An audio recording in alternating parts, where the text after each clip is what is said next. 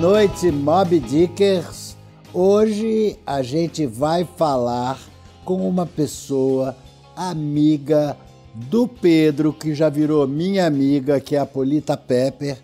Ela está no México e vai contar várias facetas internas dessa legalização no México, onde parece que indígenas estão sendo atingidos pela proibição ainda. Boa noite, Polita Pepper. Boa noite, gente, tudo bem? Eu tô, fico muito feliz de voltar aqui falar com vocês, é, compartilhar né, com a galera do Brasil, que eu gosto tanto. Muito feliz, muito grata. Polita, esse aqui é um programa feito para caretas. Então, por favor, conta quem você é, quais são os movimentos que você pertence e quais as, as, as mulheres que você lidera aí. Então, eu sou a Polita Pepe, eu faço parte de uma associação né, aqui no, no México, que é a Canativa. A Canativa é uma plataforma de educação e divulgação da cultura canábica e é também tipo um meio, né? Ah, faço parte também da rede latino-americana de mulheres canábicas, que é desde o 2016 e no último ano eu participei também do grupo motor daquele documentário é, Canábicas, que é um documentário que a gente apresentou esse ano. É, eu moro no México, é, eu sou mexicana e faço parte também do movimento canábico ativista aqui no México. E você fala esse português ótimo, por quê?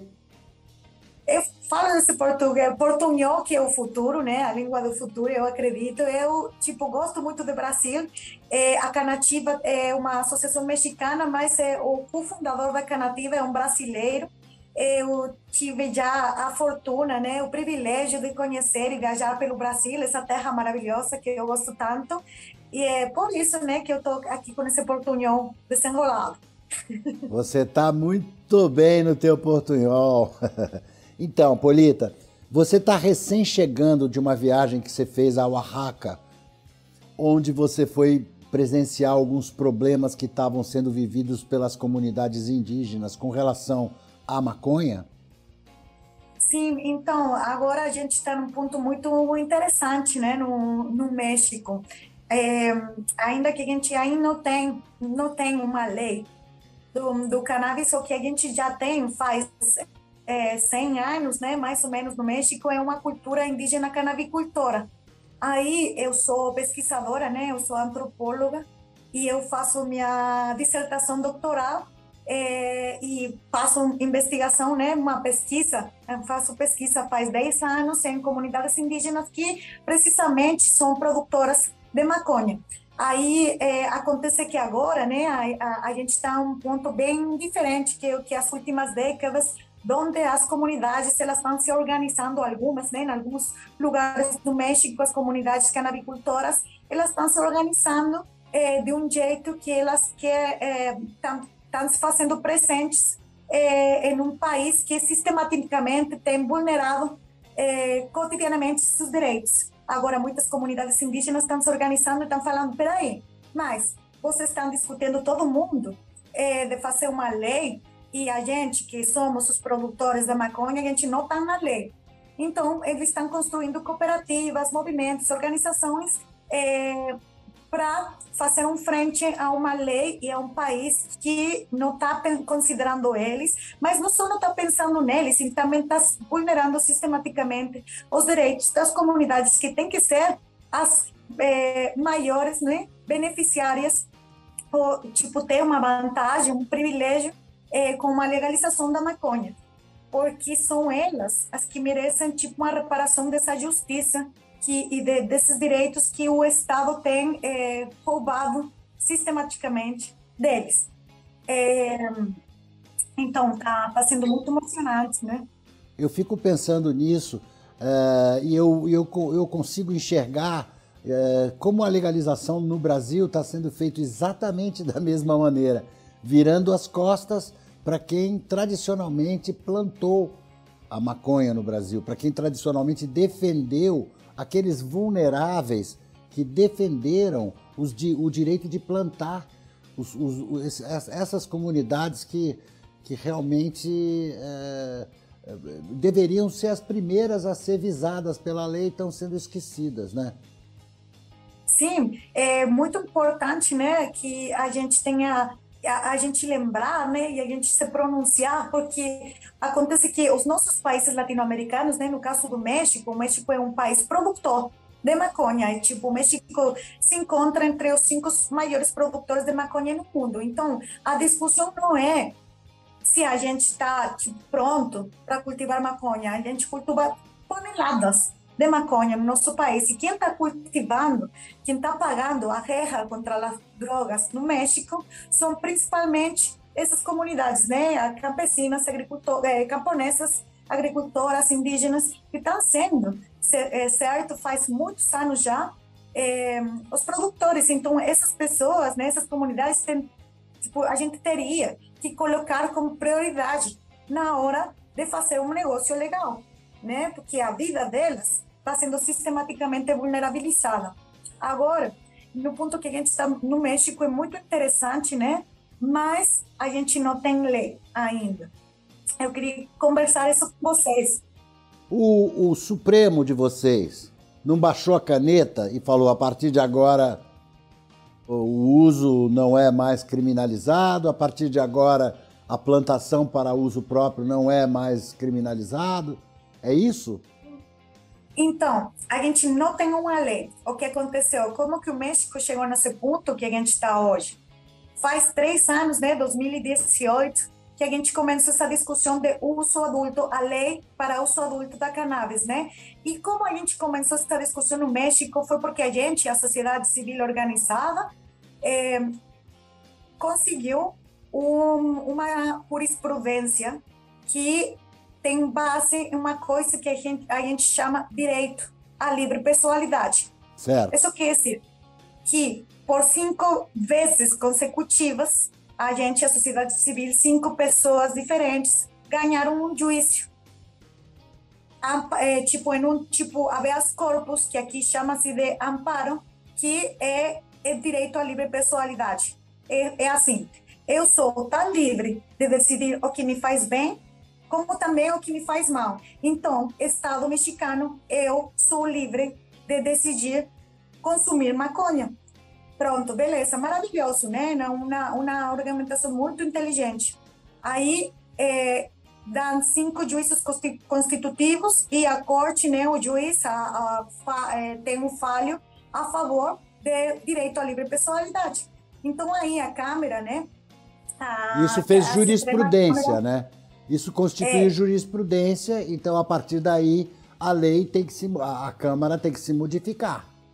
É, então, é, aí a gente consegue a jurisprudência e o, a Câmara Superior, né, fala. Então, vocês, é, deputados, né, senadores, que são as pessoas que no México fazem as leis, vocês têm que construir uma lei, porque a gente já está reconhecendo esse direito. Então, o que aconteceu? Caraca. Passaram três anos e essa galera não construiu a lei. é, e eles tinham um prazo, é, venceu, eles pediram outro prazo, outro prazo, e no último prazo, que foi nesse abril desse ano agora, é, faz um mês, uma coisa assim, eles não deram uma resposta. Então, eles tinham duas opções. Pedir uma um, um novo prazo, né? Um pedir mais tempo para, tipo, terminar é, de construir a lei, mas eles não falaram. A gente está precisando mais tempo, mas eles também não falaram. Aqui está a nossa proposta. Então, a gente no México não tinha precedente disso ter acontecido. certo? a maconha desvirginando a lei. Então, a gente estava nessa situação inédita e a Suprema Corte tinha que resolver quais seriam os próximos passos, né? Certo. Aí rolou que a Suprema Corte tomou-se um tempinho para resolver, rolou essa reunião e a gente precisava oito de onze votos para declarar, a, para fazer né, é, a declaratória da inconstitucionalidade da proibição. Então, o que a Suprema Corte falou foi, a gente ordenou, é, né, pediu para o Legislativo fazer uma lei, o, Legislativo não fez a lei, é, mas a gente vai, já tem reconhecido o direito à livre pessoalidade. O que, que a gente vai fazer agora? Então, como o prazo foi excedido e a gente já reconheceu esse, esse direito, o que vai rolar agora no México é que vão se mudar cinco artigos que estão relacionados, é, é, relacionados né, com a proibição é, da maconha, que seriam esses cinco artigos que estão indo contra o direito à livre pessoalidade. Então, vão se modificar esses artigos. Mas quem vai modificar? O judiciário ou o legislativo? O legislativo.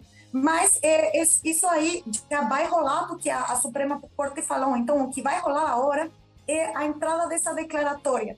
Mas, então, a gente conseguiu 8 de 11 votos, a gente já sabe que a declaratória da inconstitucionalidade tem que rolar, mas a gente não tem ainda lei, porque a lei é matéria de aquele outro, aquele outra câmara, que é a Câmara que faz leis, não é a Suprema Corte. Esse tem um, um primeiro inconveniente, né? Segundo inconveniente é que até a inconstitucionalidade rolar, né, ser uma, uma realidade cotidiana no México, a gente tem que criar um regulamento, uma regulamentação que vai falar como que essa inconstitucionalidade da proibição vai ser operativa. Então, a gente vai, vai rolar, é, que a gente vai ter que pedir um permisso para uma secretaria, e essa secretaria vai falar, ok, você tem que ser maior, é, tem que ter mais de 18 anos, tem a maioria de idade, mas e você tem que fazer é, preencher esse registro e vai rolar que você precisa esses requisitos tal né? Esse regulamento a, a gente ainda não tem. A gente está pensando que vai rolar né? Que a, vai, vai ter que ser é, realizado daqui a tipo um mês mas não tem é, um prazo real de quando esse regulamento vai ser público. E quando esse regulamento seja público, a gente vai poder pedir um permisso para consumir e para cultivar. Só que a gente não sabe o que, que a gente vai ter que fazer para ganhar esse permisso, é, essa possibilidade. E a outra coisa é que a, o direito à livre pessoalidade é o uso pessoal. Então a gente não pode é, é, não pode comprar, não pode vender, não pode construir uma indústria legal, porque isso é matéria da legislação, não do direito da livre pessoalidade. Aí tem que ver com construir um, um negócio, uma indústria, ah, né? Mas esse aí... lado aí, eles vão fazer rapidinho, Polita. Quando é... é negócio, eles fazem rapidinho. Quando é direito à livre pessoalidade, quando é de ler direito a, a, a, aos seus direitos inerentes que a Constituição garante, o direito de você saber o que, que você quer ou não quer consumir, que é direito seu que você bota para dentro do seu corpo, aí não. Aí é realmente um problema, porque eles pedem o controle sobre a pessoa.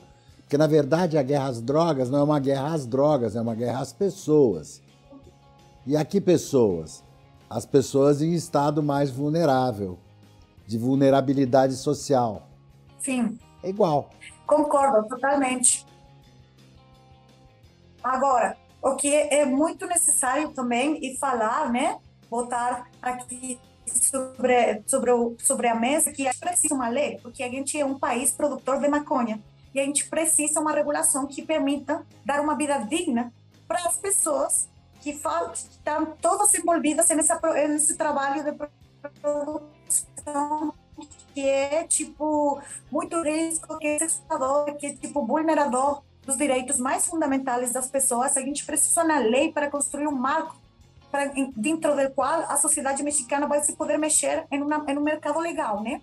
Por é. enquanto, a gente também tem que reconhecer, né? Tem que, tipo, comemorar que para uma vez na vida, porque o México, como muitos outros países latino-americanos, como vocês muito bem sabem lá no Brasil, é muito caos institucional, né? Muita corrupção, muita parada que, tipo, funciona do, do, por detrás, por embaixo, muita, muita grana envolvida e tal.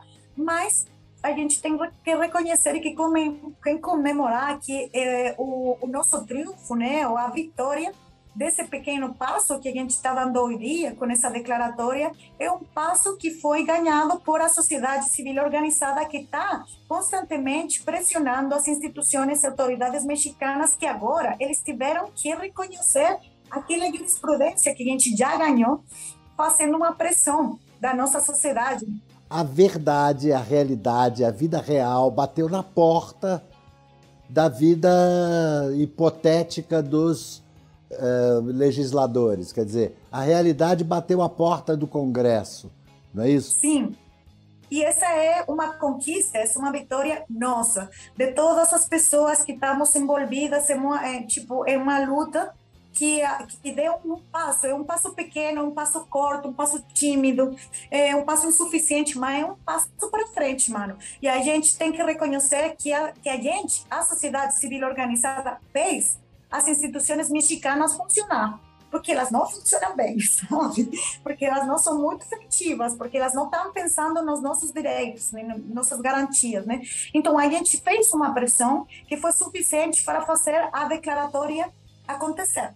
E isso é muito importante. Agora, a gente precisa do regulamento, a gente vai ter que lutar porque esse regulamento seja maior do que com certeza vai ser, né? Aqui no Brasil a gente está passando mais ou menos a mesma coisa, porque lá no Supremo Tribunal Federal tem um caso que está sendo julgado de um sujeito que foi pego com maconha dentro da cadeia. Então Nossa. eles não conseguem controlar a maconha nem dentro de uma penitenciária. Imagine é. no mundo em volta. Mas aí o Supremo Tribunal Federal já julgou que o uso e a posse de até 20 gramas de maconha não constitui tráfico, não constitui nada. Então, oito juízes já se pronunciaram. E tem um que resolveu sentar em cima do, do, do, do processo e falar: não, eu quero vistas, eu quero analisar bem. Então a sociedade está vivendo uma luta entre o legislativo, que está lá fazendo aquela PL 399 só para fins medicinais. Aliás, depois eu queria que você me dissesse aí uma coisa, mas a, a Aqui a gente está com essa lei só para fins medicinais, toda limpinha, THC não pode, só CBD, e pá, e uso é crime, e venda é crime, e não pode cultivar, não, enfim, só associações. Quer dizer, estão criando aí um apartheid brasileiro com esse PL 399. E, por outro lado, o Supremo está sentado em cima dessa ação porque na hora que é que o Supremo votar essa ação, aí o PL 399 perde todo sentido, vira obsoleto, né? Porque não é mais proibido, então foda-se PL 399, né? Sim, é isso, é muito interessante o que você está falando, porque eu acho que é mesmo, a gente está num, num, em um debate, né, em um, em um ponto muito parecido das, das nossas sociedades civis, é, né, da, da, das populações dos nossos países, que também são os países com mais população na América Latina, tipo, é, debatendo, discutindo em torno a, a essa, essas leis absurdas, né, e essa é, proibição absurda de uma planta. É, então, o que acontece no México também, é, do mesmo jeito que você falou lá no Brasil, a gente, a única lei que tem de cannabis é a lei de cannabis medicinal. Mesmo que a gente tenha a lei de cannabis medicinal desde 2017, foi só até fevereiro desse ano, né, é, 2021, que as nossas autoridades, as nossas autoridades publicaram no regulamento. Então, só nesse ano a gente ficou sabendo que é o que a gente precisa para ser uma empresa que comercialize cannabis medicinal, que é CBD. Só que o regulamento, quando ele foi publicado, a gente se deu conta, né, de uma parada que a gente já sabia, que é uma lei muito elitista, porque é uma lei feita para a indústria farmacêutica.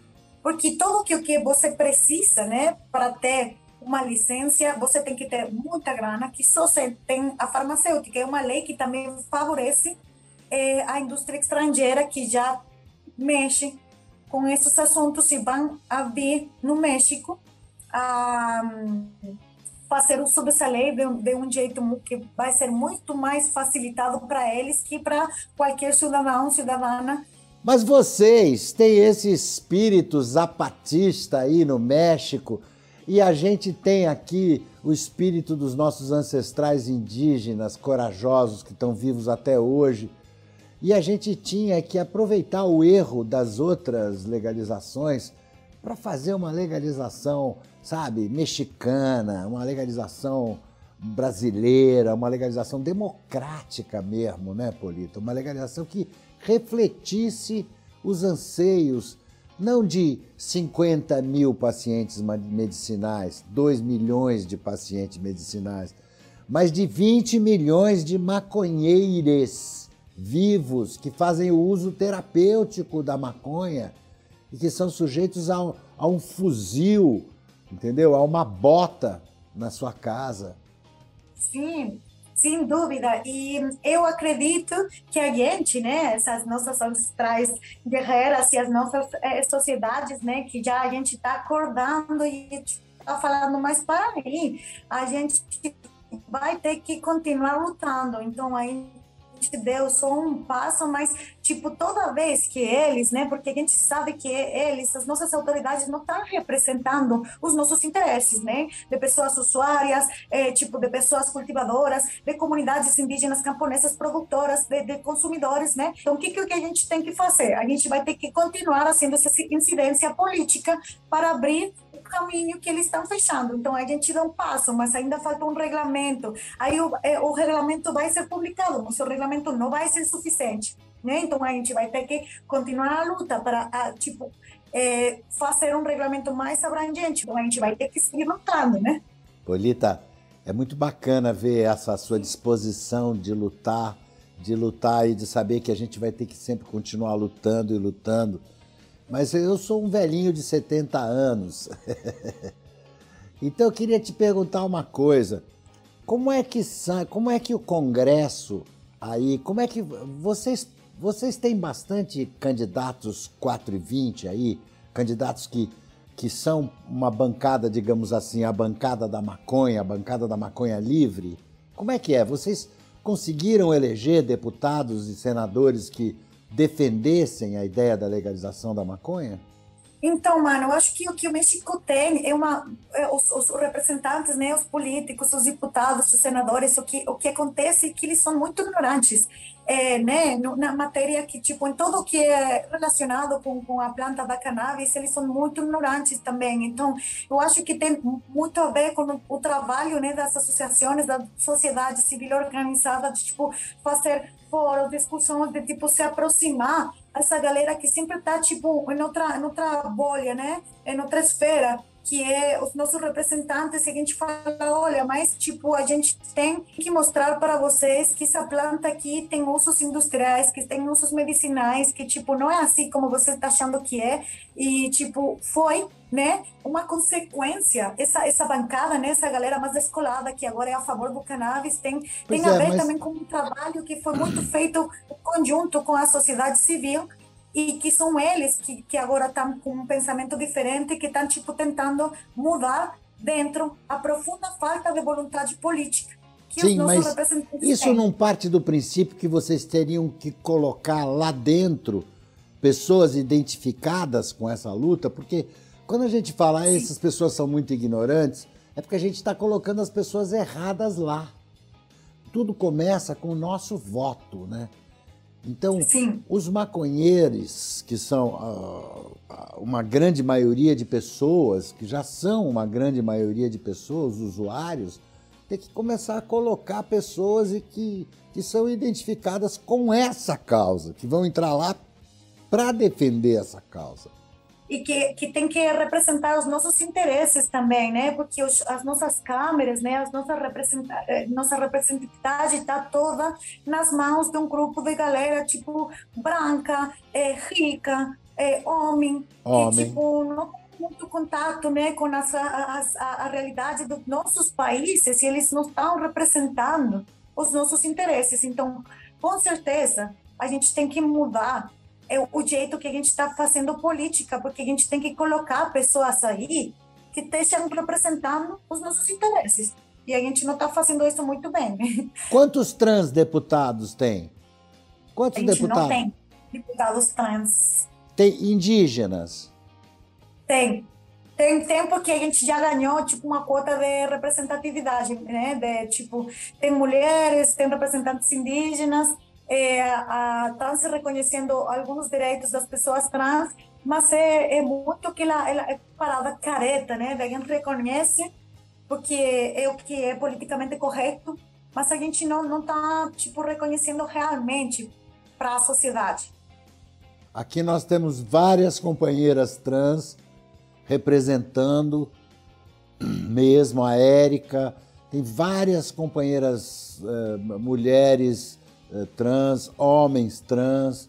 Então, graças a, a, a uma força, a uma, a uma, pressão política da comunidade LGBTQIA, então essas pessoas estão todas representadas. Eu, eu tenho que lembrar essas letras todas, Sim. Porque eu sou do tempo do amor livre, entendeu? Eu sou hippie. Né? No meu tempo era amor livre.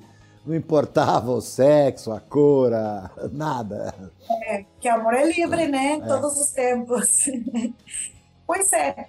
Então, o que acontece no, na sociedade né, de, de mexicana também é, é, essa parada que é muito é, colonizada, esse pensamento muito colonizado da, da tipo da, da caretagem. Então, a gente não tem uma representatividade real e efetiva, mesmo que o Estado mexicano reconhece direitos indígenas, né? reconhece direitos é, igual, é, igualitários, reconhece matrimônio igualitário, reconhece é, o direito das pessoas trans, reconhece o direito à, à interrupção livre do, da gravidez em alguns lugares só.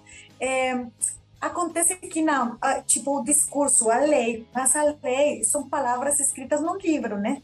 Mas que, como que você faz que essa lei seja, é, faça parte do cotidiano das pessoas, tem que ver com o jeito que essas pessoas incorporam nas instituições, né? E aí fica envolvida a corrupção, fica envolvida a caretagem, fica envolvida a colonização mesmo, o estigma, a criminalização, um monte de coisas. Eu acho no México, como outros países, muitos, né, particularmente as, as, os nossos países latino-americanos, é que tem um, um, um, um Estado que faz uma lei, mas que não garante a efetividade, né, de que essa lei seja democrática e seja efetiva para, para as pessoas. Exatamente. Aqui no Brasil a gente tem uma lei chamada Abolição da Escravatura, a Lei Áurea. Antes da Lei Áurea teve uma lei chamada Lei do Ventre Livre. Todas as pessoas que nascerem daqui para frente não podem, não são mais escravos. E aí depois veio a Lei Áurea, então todas as pessoas são libertas, ninguém mais é escravo. Você acredita que até hoje eles não conseguiram essa lei, fazer essa lei ser cumprida aqui no Brasil? Acredita, né? E esse aí, eu acho que esse aí é o principal motivo, né? De que também é o principal motor das nossas sociedades de se organizar de outros jeitos. E porque aí, então, o que, que acontece no México com a produção da maconha? A gente não tem lei. Eles, enquanto eles estão tipo se debatendo ainda na lei, a gente agora tem uma declaratória, né, da inconstitucionalidade que tudo bem, a gente ganhou, mas a gente já tem uma, uma indústria do cannabis que é, é, tipo que que ela opera na ilegalidade, mas que é uma indústria, cara. A gente tem banco de semente, a gente tem tipo é, pequenos empreendimentos de qualquer coisa que você possa imaginar envolvida com a maconha, a gente já tem, opera, funciona, existe. A gente tem a nossa lei, entendeu? A lei da realidade, é o que acontece, na verdade, o que acontece no mundo. E essa lei passa a ser patética, ridícula, porque é uma lei completamente absurda. Você acredita, por exemplo, que aqui eu acabei de descobrir que se você estiver andando na rua com uma camiseta de hemp, você pode ser preso porque é uma coisa ilegal? Nossa. Você sabia que um lojista que estiver vendendo. Isso é. Um cara que estiver vendendo lençóis feitos de cânhamo, lençóis de hemp, ele pode ser preso como traficante de um quilo de lençóis. É muito absurdo, né? Nossa. é ridículo. Eu acho que é indignante É. até. É. Vem cá, Polita, você se considera uma descendente de Moctezuma? Eu acho que é, tá aí, né, no meu sangue, é, toda a ancestralidade dessa terra muito doida, muito complexa, mas, mas também muito forte, muito guerreira, né? Em algum lugar do código do ADN tem. E você estava agora ontem lá pertinho da terra da Maria Sabina. Você estava em Oaxaca, que é pertinho de Fortim, que é a casa que era onde viveu Maria Sabina e e eu fui lá e visitei a Maria Sabina e conheci Nossa, ela, já te contei essa privilégio. história. então, querida, olha, muito obrigado pela sua entrevista. Eu te agradeço muito pelo seu tempo e como é tradicional aqui no Mob Dick Show, a gente sempre pergunta para os nossos entrevistados para quem ou para o que que você liga o foda-se. eu digo, foda-se para, tipo, a galera que cansou de lutar. Porque a vida é a luta mesma. e- Então, foda-se para, tipo, a- o cansaço da luta. A gente vai continuar. Eu fico muito grata também com vocês de, de, de- por poder compartilhar, né, de- dessa conversação. Muito, muito obrigada para vocês. Obrigado a você. Pessoal, essa foi a Polita Pepper, uma querida amiga lá do México, contando pra gente qual é a realidade da legalização lá. Porque muita gente aí tá dizendo: viva! Agora no, no México tá livre! Só que não, Só que só não, que não. só que não. Então, gente, esse foi o Mob Dick Show de hoje. Foda-se.